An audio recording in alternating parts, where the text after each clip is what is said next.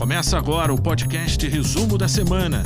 Todos os destaques do que foi notícia durante a semana na Câmara do Rio.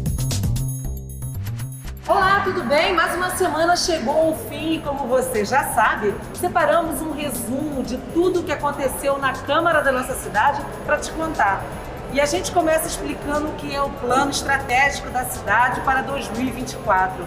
Um investimento de 14 bilhões de reais com 93 metas.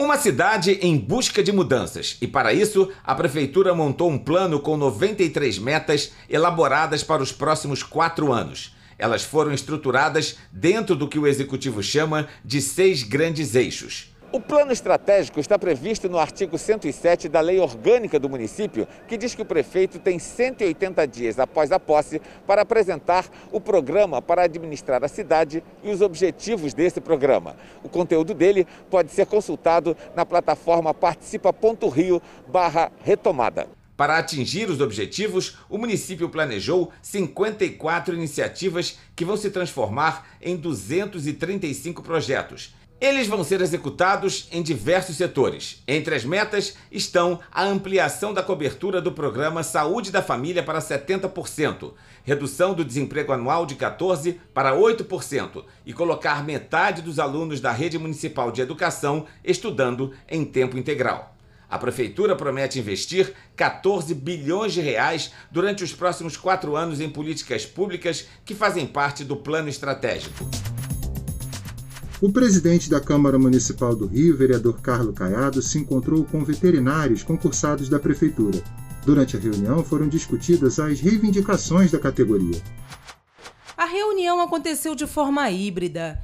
Médicos veterinários concursados há mais de duas décadas, lotados em órgãos públicos da Prefeitura, como o Instituto Municipal de Vigilância Sanitária, a Subsecretaria de Bem-Estar Animal e o antigo Rio Zou, reivindicaram durante o um encontro com o presidente da Câmara Municipal, vereador Carlos Caiado, o direito a uma gratificação para a categoria.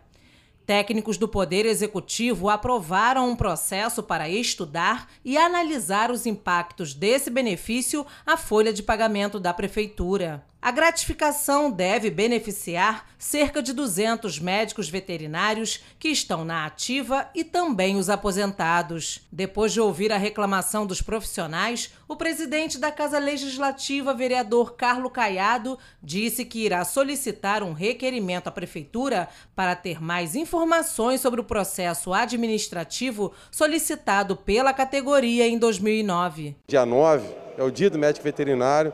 Então a gente teve a oportunidade como presidente de recebê-los, é, falando do impacto financeiro, o que significa isso para a cidade, o significado não só relacionado aos animais, como o nosso zoológico, mas também é, a Fazenda Modelo, mas como também os grandes eventos. São eles que acompanham, que vão sempre buscar aqui se tem os melhores eventos com qualidade para aquelas pessoas que estão entrando na questão da alimentação, questão da ambiência. Eu acho que eles têm um, um trabalho fundamental em nossa cidade que é, temos que tratar com carinho essa causa, que é uma justiça é, com eles, e vamos estudar o impacto financeiro para saber da, da, viabilidade e trazer os outros vereadores para discutir e levar junto ao prefeito que possa resolver essa justiça é, com a carreira de, desses veterinários, médicos e veterinários.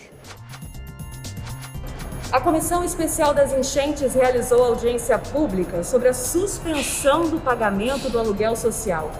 Várias famílias desabrigadas pelas enchentes de 2019 tiveram aluguel cortado em abril deste ano.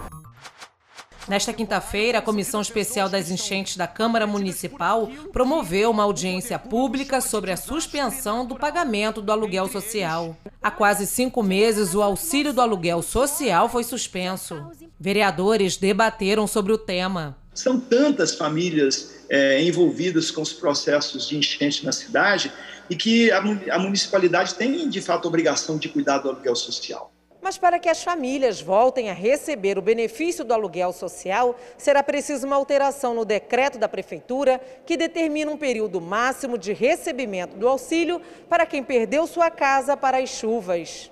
Essa injustiça do decreto precisa ser corrigida, porque a prefeitura também tem responsabilidade no caso de um desastre como as chuvas, porque não preveniu, porque não deu moradia, porque não teve obra de contenção de encostas, porque não teve investimento de drenagem.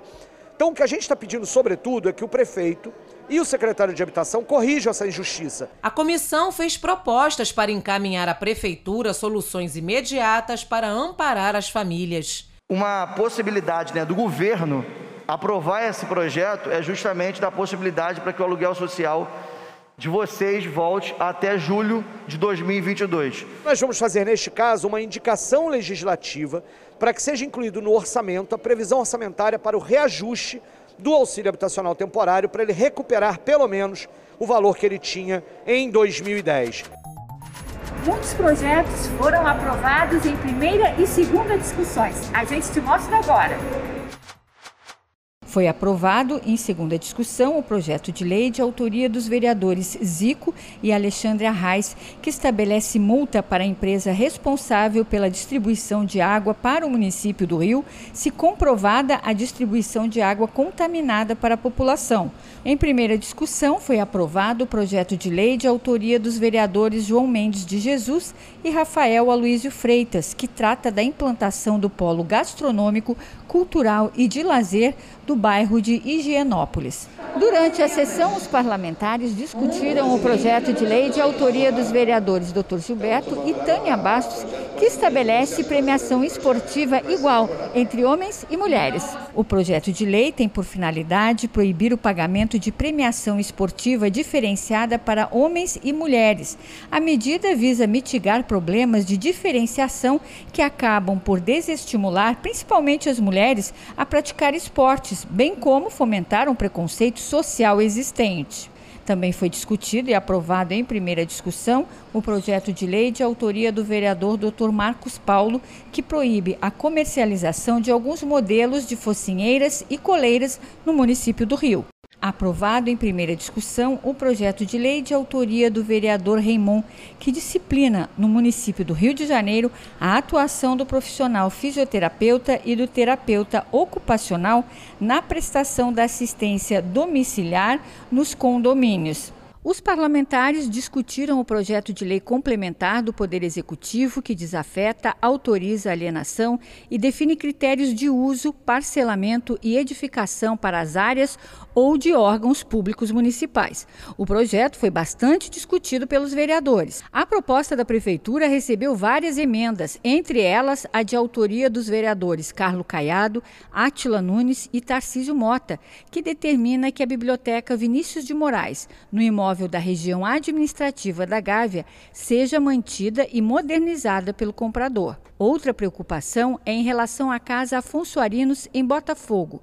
Quem comprar o imóvel terá que manter a casa tombada e quem ocupa atualmente o imóvel terá prioridade na compra. O projeto de lei complementar foi aprovado em segunda discussão. Vamos ver quais foram os homenageados pela Câmara durante esta semana. Um dos homenageados foi o advogado Leonardo Fischer Peçanha. Ele recebeu a medalha de São Francisco de Assis do terceiro milênio.